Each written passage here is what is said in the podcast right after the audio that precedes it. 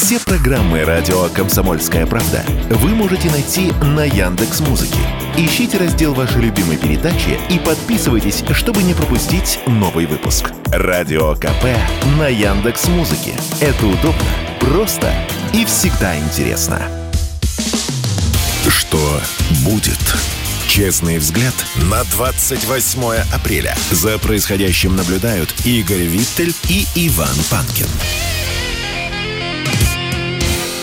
Иван Панкин, Игорь Виттель. Мы продолжаем наш эфир. В YouTube, напоминаю, идет прямая видеотрансляция. Радио «Комсомольская правда» называется наш канал. Ставьте лайк, пишите в чате. Мы отвечаем еще в середине часа. Будем во время большого перерыва отвечать на ваши вопросы непременно. Так, э, еще прямые видеотрансляции дублируются в ВКонтакте. Там есть наша группа. Подписывайтесь, пожалуйста. И в Телеграм, и Телеграм-канал тоже есть. Там тоже надо подписаться. И там же вы можете оттуда смотреть, если вам удобнее, видеотрансляцию. Подкаст-платформы, их не забываем. А, назову самые основные. Это Яндекс Музыка, Google Подкаст или Apple Подкаст. Подписывайтесь, там есть возможность прямо на шоу подписаться, и будет вам приходить оповещение на него. Мы продолжаем. Тревожные, плохие даже новости приходят. Александр Вучич, ну, это президент Сербии, экстренно доставлен в больницу. Об этом сообщает сербский новостной портал. Правда, подробностей относительно состояний президента дружественной нам республики нет пока что. Будем надеяться, что все в порядке, но у нас главный сербофил это Игорь Виттель. Ну вот я прямо сейчас читаю сербский портал Б92, потому что все э, ссылаются на него, как на первый А, источник. извини, извини, сразу что? же, вот мне прислали, спасибо большое нашим видеолюдям, опровержение. Сербские СМИ опровергают экстренную госпитализацию президента Сербии Александра Вучича. Тем не менее, сын Александра Вучича вот только что написал Данила Вучич, папа, я хочу, чтобы ты был жив и здоров. Интересно. Значит, э, пока не очень понятно, это вполне может быть провокация сербской оппозиции, которые не желают Вучичу доброго здравия. Но вот э, пока мы ориентируемся на сербский портал B92, действительно, пока в других крупных сербских никаких более крупных сербских э, изданиях я этого не вижу. Но, конечно же, возникает вопрос, и тут вот э, я думаю, что один я такой бредовый, но вот э, тут мне в личку э, самая трезвая и умная женщина на свете прислала, типа, а тебе не кажется, что это странным, что Эрдоган и Вучич как-то вот кучно пошло. Понимаешь, да, да, я, хотел сказать. я, с одной стороны, конечно, люблю теории заговора и очень соблазнительно повестись на это. А, но с другой стороны, Слушай, ну нельзя вот прямо даже сбрасывать со счетов, потому что все, ну не все, как бы, но два таких достаточно ярких противника, ну сейчас Орбана только не хватало. Вот если, не дай бог, что с Орбаном, то прямо мы можем уже тогда точно сказать, что что-то происходит. Ну, а, давай не будем спекулировать, но и не будем сбрасывать со счетов, что такая вот э, действительно уже перешло в такую фазу. Ну, и в любом случае, если что-то приключилось, конечно, Александру Вучичу от нас пожелания здоровья.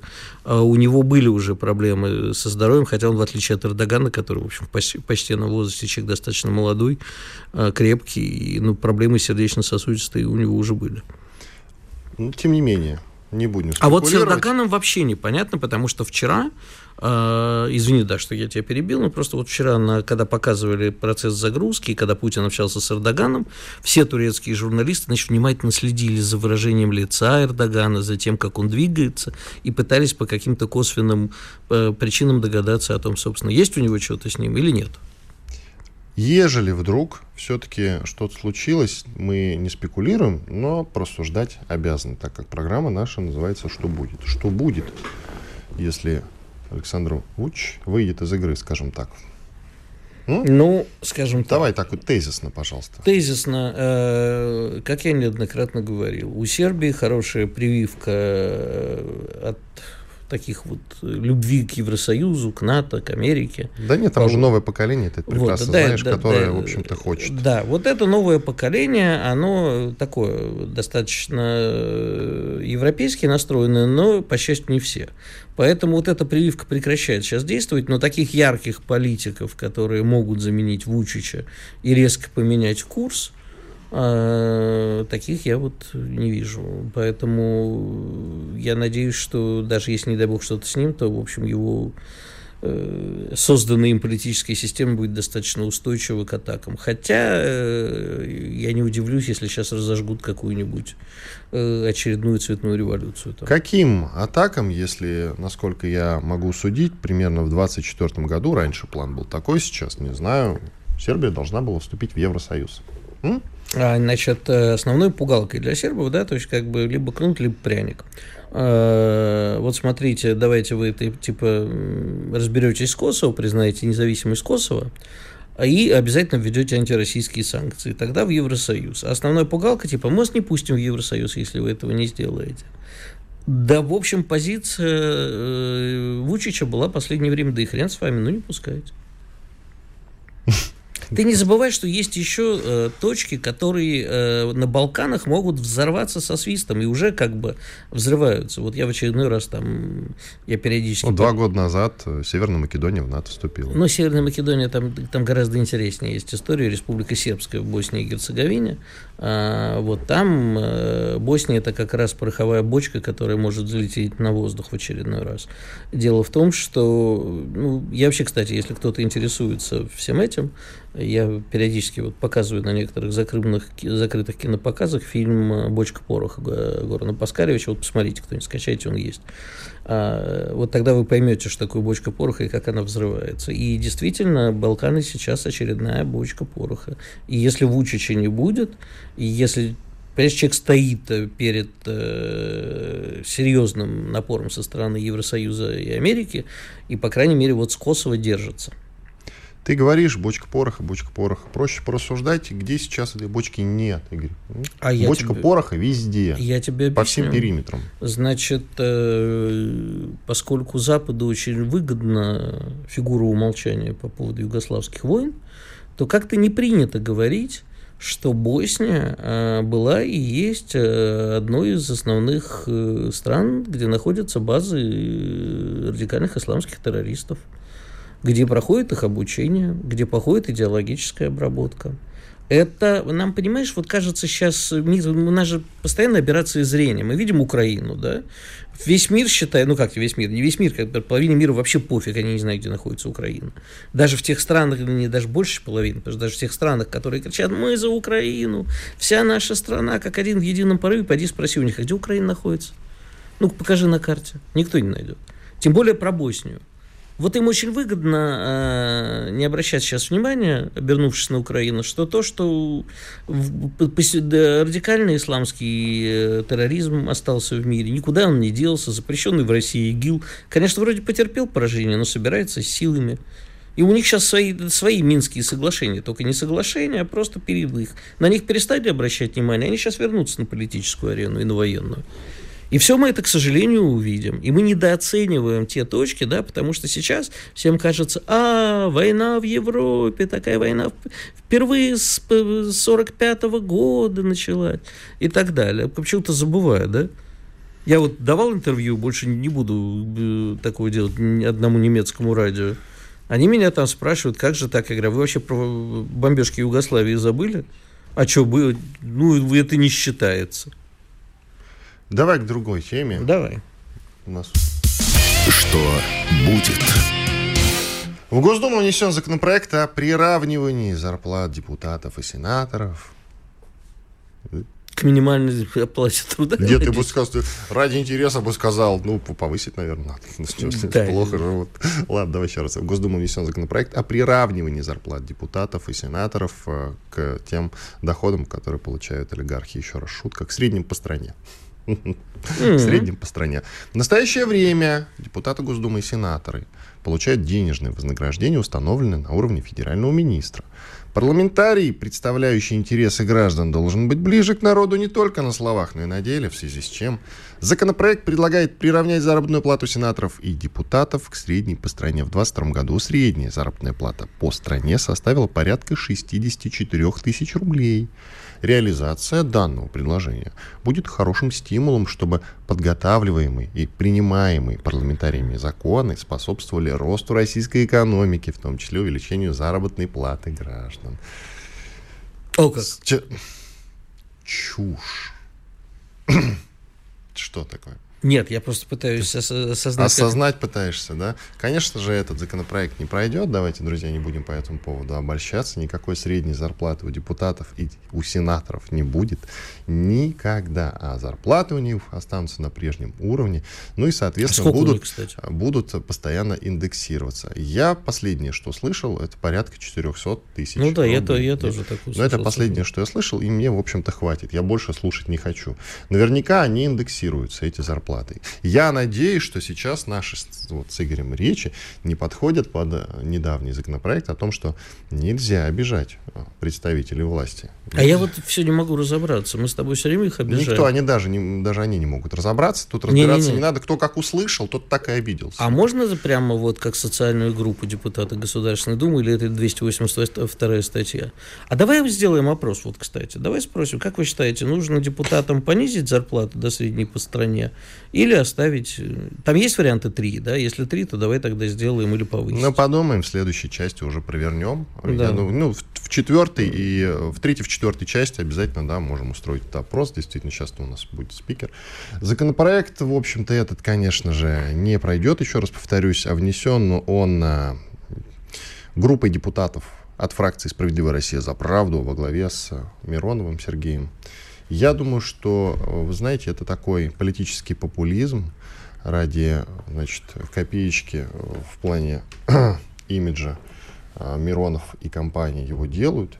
И, конечно же, сам Миронов не хочет, чтобы зарплата у депутатов, и у него в том числе, была средней по стране. А то, простите, даже на новые штаны не хватит. Иван Панкин и Игорь Виттель. Сейчас уходим на перерыв. Через две минуты вернемся и продолжим. Оставайтесь, пожалуйста, с нами на радио «Комсомольская правда». Спорткп.ру О спорте, как о жизни. Что будет?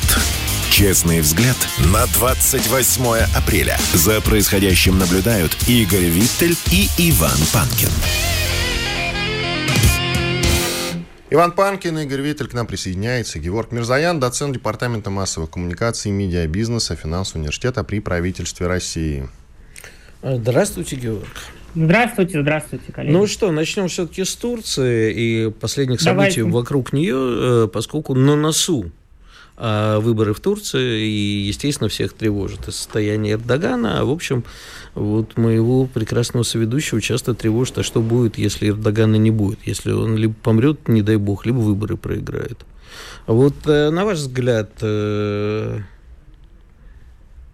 Игорь, ты что замер-то? Я не замер. На, на ваш взгляд, э, как будут развиваться события и действительно велики шансы Эрдогана на то, что он проиграет выборы?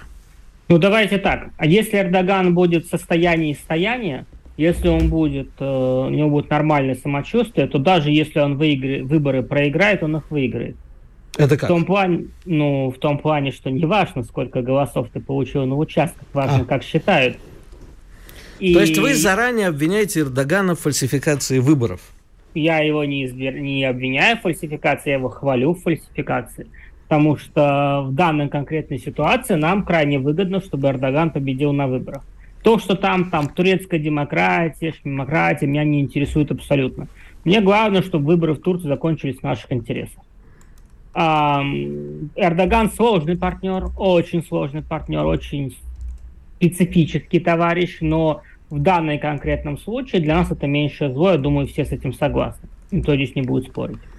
То есть вы считаете, что этот Кылычер Дароглу, я, простите, все время... И Малькович Дароглу, да. он, э, может быть, не человек, э, там вечно старался выиграть выборы, но в данном случае он э, будет переориентировать турецкую внешнюю и внутреннюю политику на западные рельсы. То есть, грубо говоря, возвращаться к той роли, которую Турция играла до прихода Реджепа Эрдогана.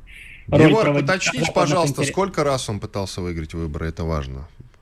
Ну, смотрите, ну, сколько там было избирательных кампаний с 2000, там, когда, второго года когда партия Эрдогана выиграла. Он посчитайте 4-5 раз может Ну, быть, как правило, человек, который, если не выигрывает со второго раза, то больше уже не выиграет, как бы. Есть такая условная ну, статистика, есть... исключением служит только Байден в ней. Ну, у нас есть э, свои такие политики, которые всегда участвуют в выборах, всегда проигрывают в выборах. Зюганов, например. Ну, а, так они, ну, ну, они, так это они с целью монети... Они с целью монетизации участвуют, Конечно, я все-таки думаю. Они же не для того, чтобы выиграть, вот. участвуют.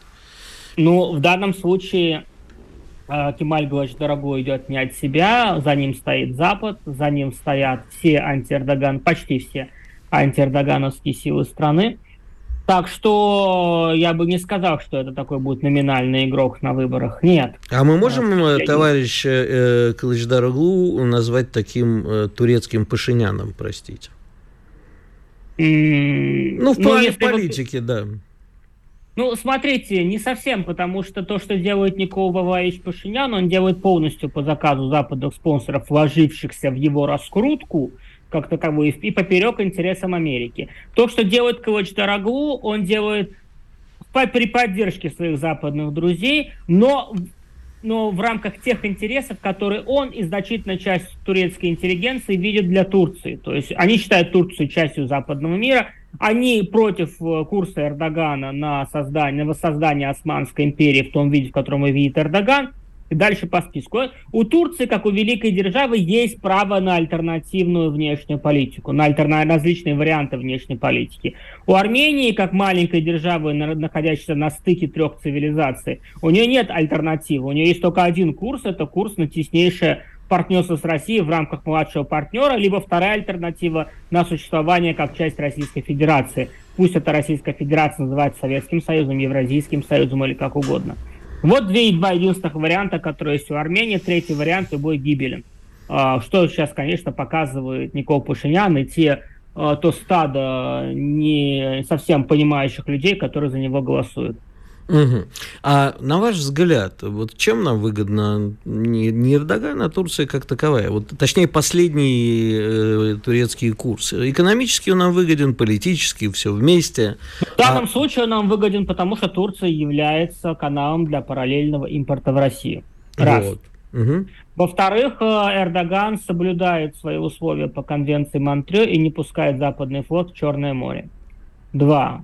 У Турции есть возможность пустить если она заявит, что происходящий конфликт напрямую угрожает ее национальным интересам, она имеет право там сделать исключение из конвенции Монтрео. Эрдоган в данном случае трактует эту конвенцию в наших интересах. То, конечно же, хорошо. А, далее. Эрдоган пересмотрел, я так понимаю, свой подход в отношении киевского режима. По крайней мере, Байрактары туда либо не поставляются, либо резко снизил их количество. Ну, чтобы не позориться тоже хорошо. Да, еще раз, Эрдоган сложный партнер. Да, он от нас постоянно пытается что-то отжать. Ну, извините, мы здесь не выбираем партнеров. Кто есть, тот есть. Пусть Но... дорогу будет еще раз гораздо хуже. Если там перекрыть каналы параллельного импорта, если нам будут взрывать Северный Кавказ сейчас, если э, Турция откроет откроет канал, и американский флот войдет в Черное море. Скажите, пожалуйста, э, вы перечислили э, плюсы сотрудничества с Турцией. Да. А вот теперь о минусах. У нас же с Турцией есть очень много тех точек соприкосновения, в которых у нас либо конфликтная ситуация, либо потенциально конфликтная ситуация. Да. Причем не всегда это впрямую, часть, э, зачастую это очень сложный узел проблем, где непонятно, кто на чьей стороне. Вот что из этих ситуаций могут грозить потенциальными проблемами или взрывом ну, пороховой Потенциальными бочки? проблемами, конечно, грозит ситуация в Армении, где Никол Пашинян, младший партнер э, Реджеп Эрдогана Ильхам Алиев и сам Реджеп Эрдоган играют очень сложную игру по оккупации Армении и выводу Южного Кавказа из-под российской сферы влияния. Здесь, конечно, у нас противоречие даже конфликт, но пока что стороны где-то его ведут в рамках. Хотя, наверное, Российской Федерации давно пора из рамок выходить и э, делать так, чтобы в Армении к власти пришел новый премьер-министр. Второе, Значит, это, конечно, Сирия. Во-вторых, это, конечно, Сирия. Но в Сирии Эрдоган начал, да, Эрдоган начал потихоньку доходить, что он сирийскую войну проиграл, и что нужно каким-то образом находить с Асадом общий язык. Тем более на фоне того, как иранцы с саудовцами нормализуют отношения. И в этом плане мы давно уже ведем попытки э, переговоров между Сирией, Турцией и, ну, и Россией, естественно. Последний вот был буквально недавно заседание то ли глав разведок, то ли глав Миноборон, по-моему, глав, глав разведок было трехсторонняя встреча Россия, Сирия, Иран, Турция. То тоже на самом деле очень хорошо. А, в целом на сегодняшний день я не ожидаю какого-то очень резкого обострения в Сирии, потому что, еще раз, Эрдоган а, начинает э, фиксировать убыток. в этом регионе, скажем так. А вот на Кавказе, да, на Кавказе возможны различные варианты сейчас. Скажите, пожалуйста, Георг, вот вы упомянули, что Эрдоган, э, ну, по крайней мере, помнит о наших интересах в том числе. А с чем это связано, скажите, пожалуйста, а? И ну, почему, ну, впервые... и, и почему другой кандидат э, от оппозиции не будет придерживаться того же курса? Ну, я в данном случае не Сергей Александрович Марков, я не буду рассказывать о вечной дружбе. Здесь дело в другом. Э, значит, Эрдоган начал уважать наши интересы с конкретной даты. 2008 года, когда мы вломили э, Михаилу Саакашвили, показали свою силу на Кавказе. Вот с тех пор начался процесс нормализации российско-турецких отношений. Сейчас Эрдоган уважает наши интересы, потому что, во-первых, он понимает, что у России есть сила, хоть и не такая, как была раньше, но тем не менее есть. И второй вариант. Эрдогану нужны нормальные отношения с Россией для того, чтобы балансировать свои отношения с Западом. Эрдоган зарабатывает деньги за счет своего статуса игрока, третьей вершины треугольника, который может склоняться как к России, так и Западу, получая плюшки от обеих сторон. В этой ситуации он категорически не должен переигрывать, он не должен оказываться стопроцентно на стороне России, на чем порвет отношения с Западом, и наоборот, он не должен оказываться однозначно на стороне Запада, чтобы не рвать отношения с Москвой. Исходя именно из этого, мы видим то сотрудничество, которое у нас в экономике, например, наблюдается. Но еще раз, да, Эрдоган нам ни разу не друг. Эрдоган нас будет пытаться обжулить везде, где это можно. Это нормально, это нормальный ход международных отношений. Так всегда бывает. Но с Эрдоганом, по крайней мере, можно разговаривать. И Эрдогана есть свои амбиции. Амбиции восстановления Османской империи в том виде, в котором он ее видит, как сферу влияния – и мы можем на этих амбициях играть. Да, они где-то нам угрожают, потому что Эрдоган претендует и на Среднюю Азию, и на Кавказ, и на российские регионы, э, по Волжье, в частности, или Сибири, по крайней мере, на ментальный контроль над тамошним населением. Но, с другой стороны, при таких амбициях Эрдогану стопроцентно не по пути с Западом, который, для которого Турция там максимум как раз вот рупор – проводник американских интересов на Ближнем Востоке. То есть мы в ближайшее время проведем в конфликтах между Российской империей и Османской. Ну, мы, кстати, помним в основном, э, что это конфликт в нашей конфликтах пользу. За, конфликтах за сферу влияния, да, но это среднесрочная перспектива. В краткосрочной перспективе нам нужно выиграть войну на Украине. Специальную вот, военную операцию, Георг, давайте все-таки ну, придерживаться. Владимир Владимирович назвал ее войной, я могу ее тоже называть так. Ну тогда надо а, цитировать Владимира Владимировича. Тогда да, вы можете я, считать я себя, цитирую. тогда вы я можете считать себя Владимиром Путиным и называть как хотите. Я, я когда, когда мне здесь ставят на вид, я всегда цитирую Владимира Путина, называл ее войной. Мы, я повторяю только президента, пусть президент осуждает то, что он сказал. Пусть президент осуждает, это смело. Спасибо. Ну, никто ж не рискнет. Вот, на самом деле, действительно... 30 вот секунд, выиграли... Георг, буквально 30 да, секунд. 30 секунд. Мы, э, нам задача сейчас выиграть СВО. Да, выиграть, победить, и уже потом в среднесрочной перспективе разбираться с Турцией. Радио «Комсомольская правда». Мы быстрее телеграм-каналов. Честный взгляд на 28 апреля. За происходящим наблюдают Игорь Виттель и Иван Панкин. Иван Панкин, Игорь Виттель. Мы продолжаем. Оказывается, и латвийское ну, не законодательство, латвийский суд, скажем так, тоже может быть гуманным иногда. Да ну, какой просто... как гуманным? Не, ну секундочку. Тут надо разобраться вдумчиво. Значит, был а, какое-то время назад задержан пророссийский журналист Марат Касем, он вообще гражданин Литвы и, судя по всему, России тоже, но это пока уточняется. Этот момент главное, что он а, пророссийских взглядов, а Латвия его задержало какое-то время, он находился в застенках. Мы за него очень переживали, и Игорь ходил в футболке с его именем. И, сейчас и вот стало, э, часто и в рубашке, и стало известно, что его выпустили на свободу, правда, пока что под домашний арест. Ну, э, не под домашний арест, а под подписку о невыезде, а насколько под, я понимаю, да. Да? Да, я бы не я называл это гуманностью, арест. понимаешь, это называется «скажи спасибо, что ножиком не пырнул». Спасибо, что живой. Да, и вообще он, по-моему, все-таки у него латвийское гражданство, давай я перепроверю, потому что э, он шеф-редактор «Sputnik Литва», э, вот поэтому мы про литовское гражданство заговорили. Он, понимаешь, ну, выпустили Касема, а остальные 14 журналистов, которые по разным делам, и даже я бы не сказал, что пророссийски настроенных. Это просто люди, ну, например, IMHO Club, да, это вот такой был, есть сайт, который просто дискуссионный онлайн-клуб, ничего там такого уж яро пророссийского не было. Люди собирались, просто там даже придраться не к чему. Ни один юрист, который видел, даже вот самые пролатвийски настроенные юристы не видят там государственной измены или что там, в чем их там обвиняют, э, угроза безопасности Латвии. Поэтому говорить о гуманности э, правосудия Латвии преждевременно, но спасибо, спасибо, конечно, что хотя бы так. Но он должен быть дома и абсолютно оправдан, как и остальные журналисты. Ну вот насчет того, чтобы абсолютно оправдан, это решение точно будет принято не скоро. Я думаю, что пока просто лайтовое решение принято, более-менее в пользу ничьи, что так или иначе из тюрьмы выпустили, но полностью обвинение снято, я думаю, не будет. Я, честно говоря, думаю, что готовится какая-нибудь очередная обменная операция. Сейчас э, им предложат тем, кому грозят большие сроки в Латвии, отправиться в Россию. Ну, а у нас попросят кого-нибудь отдать. Ну, это называется высылка вообще. Ну, а, слушай... Кого- э, кого-нибудь отдать, а у нас есть на... кто-то из Латвии и Литвы? Нет, это же не обязательно из Латвии и Литвы конкретно должен быть. Это вот должен быть какой-нибудь конкретно значимый э, для Запада человек. Но я надеюсь, что Гершковича мы на что-нибудь более крупное поменяем. Уж простите за мой цинизм. Гершковича нет. Мы будем менять на какую-то действительно крупную рыбу, а я не думаю, что он будет участвовать в этом обмене, о котором Но сейчас, говоришь. понимаешь, в результате будем э, менять... Э, они сейчас будут ловить какую-то крупную рыбу. Вот. То есть, понимаешь, потому что, ну...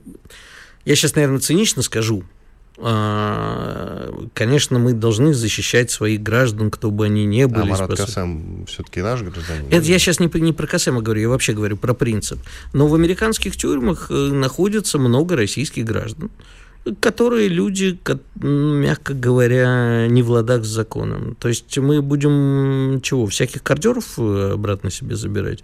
Или тех, кто действительно занимался инсайд-трейдингом?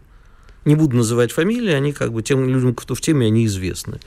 Вот мы сейчас кого будем менять? Действительно крим... Э, преступников или все-таки тех, кто оказался там, как Виктор Бут в тюрьме по не очень понятным обвинениям? Вот мы его уже да, поменяли.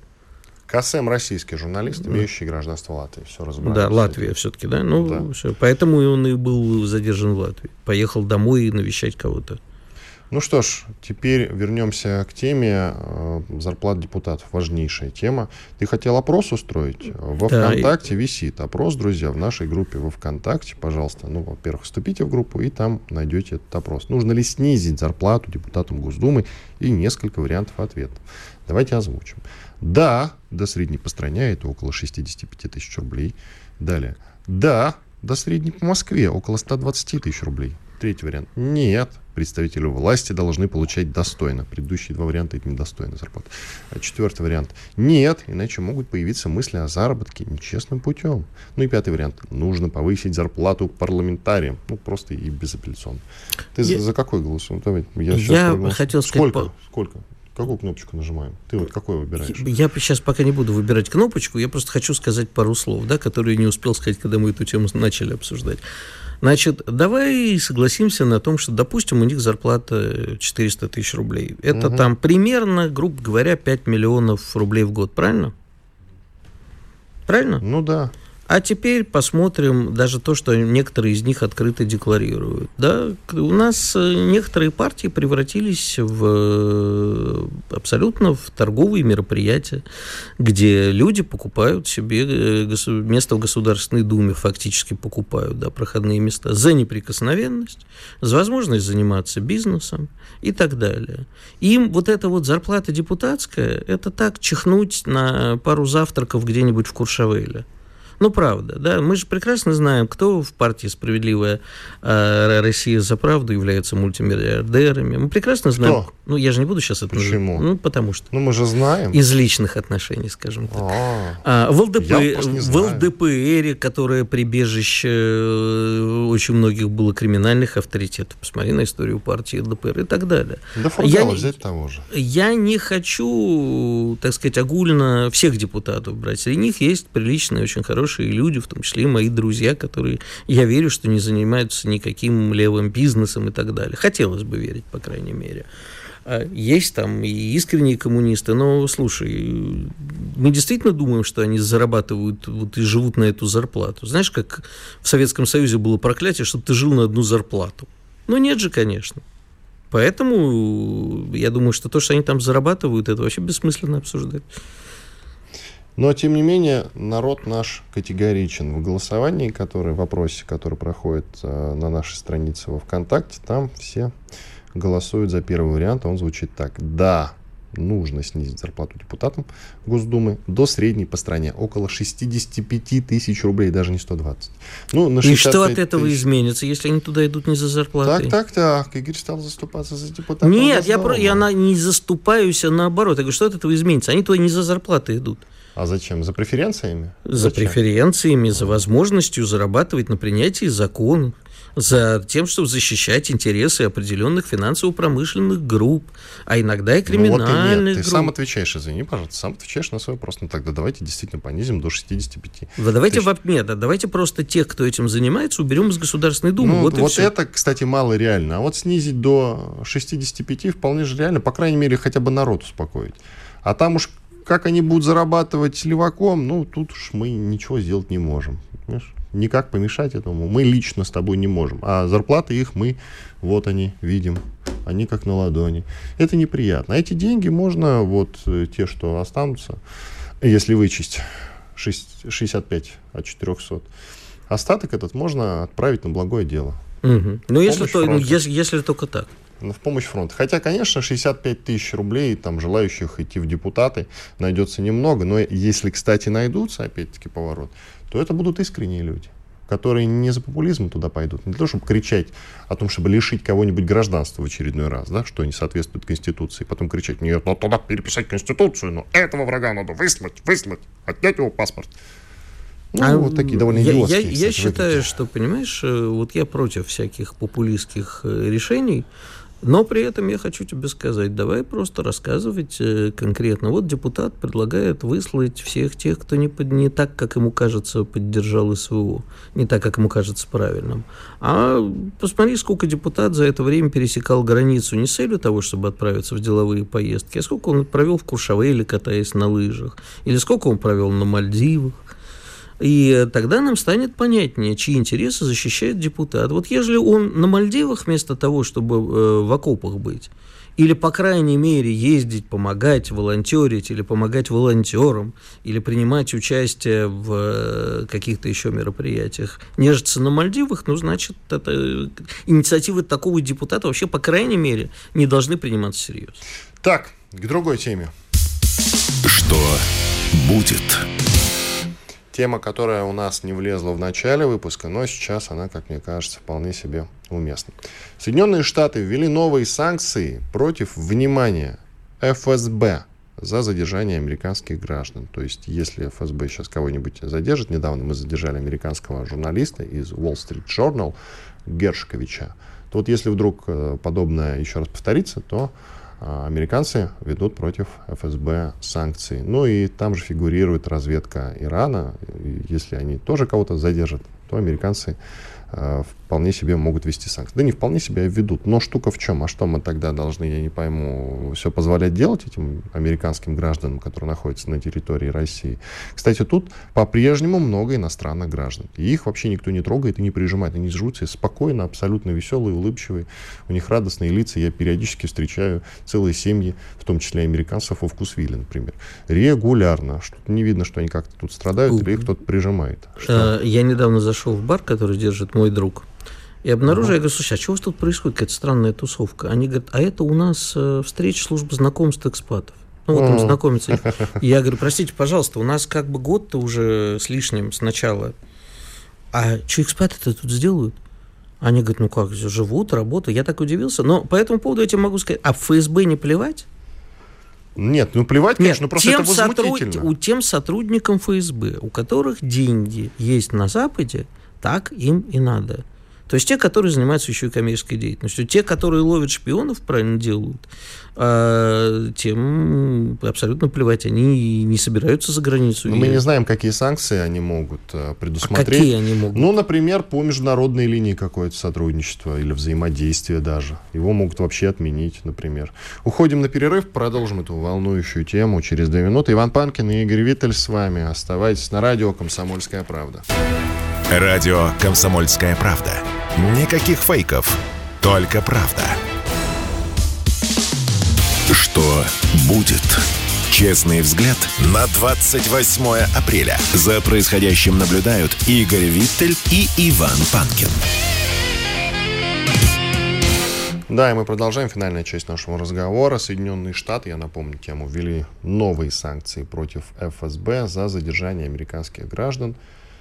Ну, пока непонятно, что это конкретно за санкции, в том числе в этом санкционном списке, списке и разведка Ирана. То ну, есть, если вдруг мы еще раз как-то, как они считают, неправомерно задержим американских граждан, а они, я уверен, делают отсыл к задержанию журналиста Wall Street Journal, американца Гершковича, которого мы задержали, когда тот пытался в Екатеринбурге выведать какие-то там э, российские тайны, связанные с э, нашим Э, с нашими, ну, военными секретами, я так понимаю, какие-то пытался выведать там, кому-то давал деньги, уже просачивается такая информация для интервьюшки, что ты на меня так смотришь, как будто это не, Нет, я не просто, очевидно. Я просто думал, что человек делал в Екатеринбурге. Я знаю, что мне делать в Екатеринбурге. Ой, ну все, хватит. В Ельцин-центр пойдешь. Я вот, вот, я и хотел сказать, может, он пошел в Ельцин-центр и понял, что наша страна непобедима. Ну, да? по крайней мере, сообщалось, э, что Гершкович пытался выведать какие-то секреты нашего Э, военно-промышленного комплекса. Ну, пока это не доказано, пока он в статусе задержанного находится в российской тюрьме. Я не считаю, что это задержание было неправомерным. И под неправомерное задержание попадает, как я понимаю, любое задержание американского гражданина Именно. на территории России. Оно неправомерно. Он тебе по голове даст бейсбольной битой, его задержание будет неправомерным. Ну, смотри, э, эта позиция Америки понятна и даже, э, как мне кажется, справедлива. Мы тоже должны защищать... Ну, меня внутри, вот я же дальше, чтобы не противоречить самому себе, у меня внутри есть некие противоречия. Я вот думаю, слушай, ну почему мы должны менять э, там настоящих шпионов на жуликов, которые сидят в американской тюрьме? А с другой стороны, да, мы должны принять позицию Америки и Израиля. Своих граждан не бросаем, своих граждан защищаем везде, достанем откуда угодно, ведем любые санкции. А я просто хотел еще обратить внимание, что ввели не только против ФСБ, не только против разведки Ирана. В основном они говорят ФСБ и конкурс, э, корпус стражи исламской революции. революции. очевидно. Да, ну живет же Иран. А что касается международного сотрудничества, тут ты абсолютно прав. Но дело в том, что Соединенные Штаты почему-то не задумываются, что это вещь обоюдоострая. И что перед планетой и перед человечеством могут стоять гораздо более серьезные вызовы, чем то, что происходит сейчас. И что вообще-то человечеству в ряде случаев надо объединяться в борьбе э, с угрозами, в том числе и с радикальным исламским терроризмом. И как Билл Гейтс сказал, сейчас вы узнаете, что такое настоящие вирусы. Но не будем сейчас спекулировать на том, что американцы сами, скорее всего, там ковид намутили в лабораториях Ухани или китайцы намутили. Но человечество должно объединяться в борьбе с общими угрозами. Я могу сейчас, конечно, хулу сказать, но еще и с инопланетянами, вдруг они там прилетят.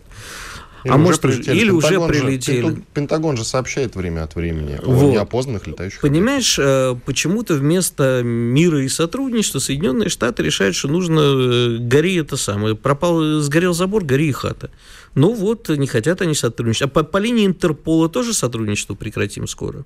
Не будем а искать там, во главе Интерпола, по-моему, заместителем числится российский гражданин, если угу. мне память не изменяет. И в какой-то момент он претендовал на должность главы Интерпола, э, но как раз э, за счет того, что он гражданин России, его, ему это кресло занять не позволит. Ты знаешь, я вообще к Интерполу отношусь очень скептически. Ну, я, по-моему, тебе разница? зачитывал, кто стоял во главе Интерпола в 30-е годы, в 40-е, даже в 50-е. какие-то нехорошие люди. Да, очевидно. офицеры СС, нацисты и так далее.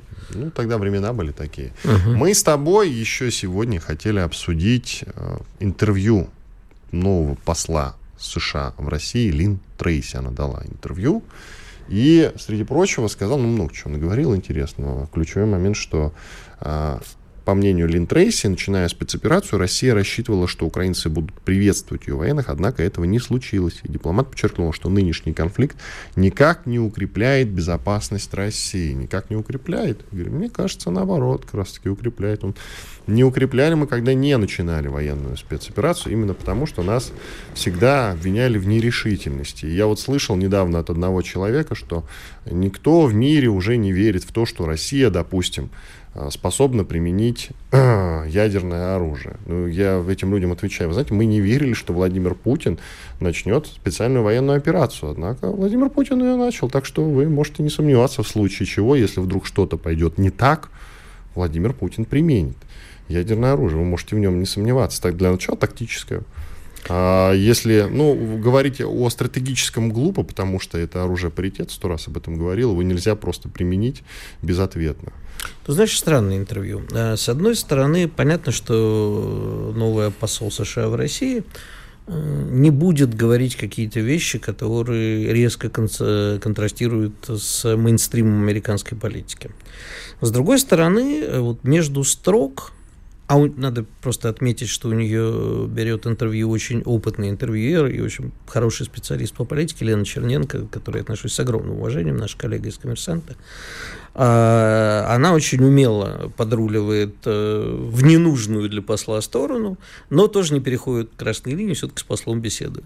В результате возникает ощущение, что все-таки Ли Стрейс понимает, что все не так просто – она очень аккуратно обходит острые углы, а, просто вот не договаривает фигуру умолчания, там покрыта половина истории, э, послевоенной и так далее. Но, тем не менее, слышится некое э, если не, поним, некое все-таки осторожное понимание того, что происходит в России.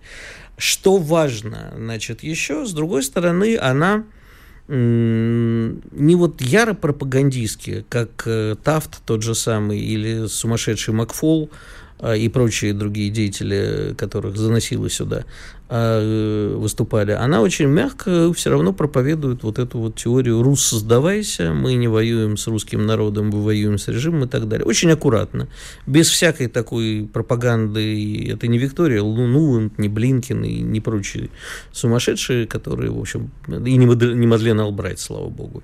Но, тем не менее, вот это вот, видимо, она сюда и заслана, да, и, скорее всего, что, ну, а для чего посол Соединенных Штатов, что он сейчас будет делать в России?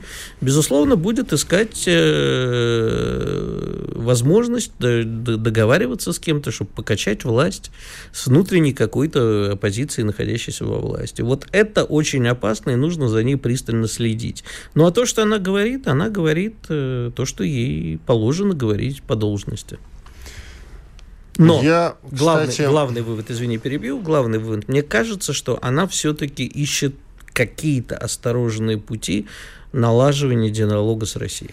Она, среди прочего, конечно, говорит наивные вещи и глупые, и довольно популистские. Вот она, например, среди прочего, сказала, что э, до этого шведы и финны не хотели вступать в НАТО, а тут вдруг и соблюдали нейтралитет, а тут вдруг они, значит, вступили, и таким образом граница с НАТО увеличилась. Мне Анатолий Кузичев, э, который ведет, как вы знаете, «Время покажет» на Первом канале, один из ведущих, недавно сказал, у нас увеличилась граница с НАТО. И мы почему-то не обращаем внимания на то, что у НАТО тоже увеличилась с нами граница. Ведь действительно так. А, кроме того, финны и шведы это действительно серьезные вооружения и серьезные армии. Реально серьезные. То есть вступление Финляндии уже текущее, они уже в НАТО, и будущее обязательно это произойдет, вступление шведов в НАТО, это реальное усиление альянса. Многие почему-то скептически к этому относятся, но поверьте мне, а, сила НАТО это Америка, это Польша и вот сейчас Финляндия с со Швецией, когда она вступит. Это реальные вот боевые соединения, реальные боевые силы, которые будут над... Все остальное это пассив, а не актив. А вот это как раз актив. Но ключевой момент в чем заключается? Финны и шведы, особенно финны, уже очень давно и активно сотрудничали с НАТО. Чтобы вы знали, финны так соблюдали этот самый нейтралитет, что уже давно выделяли а, даже больше денег, чем требовалось на нужды НАТО. Вы можете проверить эту информацию. И для меня это было удивительно, как это они тогда соблюдали нейтралитет, если сколько там положено платить взнос, 2% или сколько, какой-то там такой, да? Да, 2% от ВВП. Они платили, не будучи в составе Альянса, больше денег. А, понимаешь? Вот это как? Я не думаю, что она наивна и глупа. а я думаю, что она просто говорит то, что нужно говорить. Ну и, соответственно, она откровенно врет, когда она говорит, вот, мы ничего не собирались делать, но вы же сами проявили агрессию в 2008 после Грузии, вот тогда мы решили, что как бы пора нам Украину. Мы до этого не собирались Украину, никто не хотел, мы поддерживали Украину в Евросоюз, а в НАТО не поддерживали. А давайте мы начнем с того, зачем вы, без всякой абсолютно провокации со стороны России, принимали расширение НАТО, прибалтийских стран, и далее прямо вот и восточноевропейских стран, прибалтийских. Ради чего? Чем вам угрожала Россия в этот момент? Чем прибалтам угрожала Россия? Прибалтам своим фактом своего существования, могу ну, честно хорошо. сказать. А главное, вот вечным самым... напоминанием о их роли. Она не упоминает такой момент, я бы ей сказала. Зачем, скажите, пожалуйста, в самый разгар коронавируса в 2020 году, три года назад, НАТО пополнилось Северной Македонии. Вот просто объясните мне, зачем? Ну, про кто-нибудь мне скажет, зачем? Какая угроза для Северной Македонии от России? Какая? Нет ее. И почему в самый разгар коронавирусных ограничений, локдауны по всей планете, и тут новость приходит. Столтенберг объявляет, дома, видимо, сидел на диване, написал у себя на Фейсбуке, ну... что Северная Македония, мы очень рады, пополняет наши ряды. Ну, У Северной Македонии какой. была угроза со стороны Греции и Болгарии, так что, которые тоже входят. Вот! А по идее ведь в НАТО нельзя, не может войти страна, у которой есть какие-то с кем-то территориальные конфликты или споры. Но это не считается. Иван это Панкин, же другое. Да, это же другое, все правильно. Иван Панкин, Игорь Ветель были здесь. Чтобы получать еще больше информации и эксклюзивных материалов, присоединяйтесь к радио «Комсомольская правда» в соцсетях – в отечественных социальных сетях. Смотрите новые выпуски на Рутьюбе, читайте телеграм-канал, добавляйтесь в друзья ВКонтакте, подписывайтесь, смотрите и слушайте. Радио «Комсомольская правда». Самая оперативная и проверенная информация в эфире и соцсетях.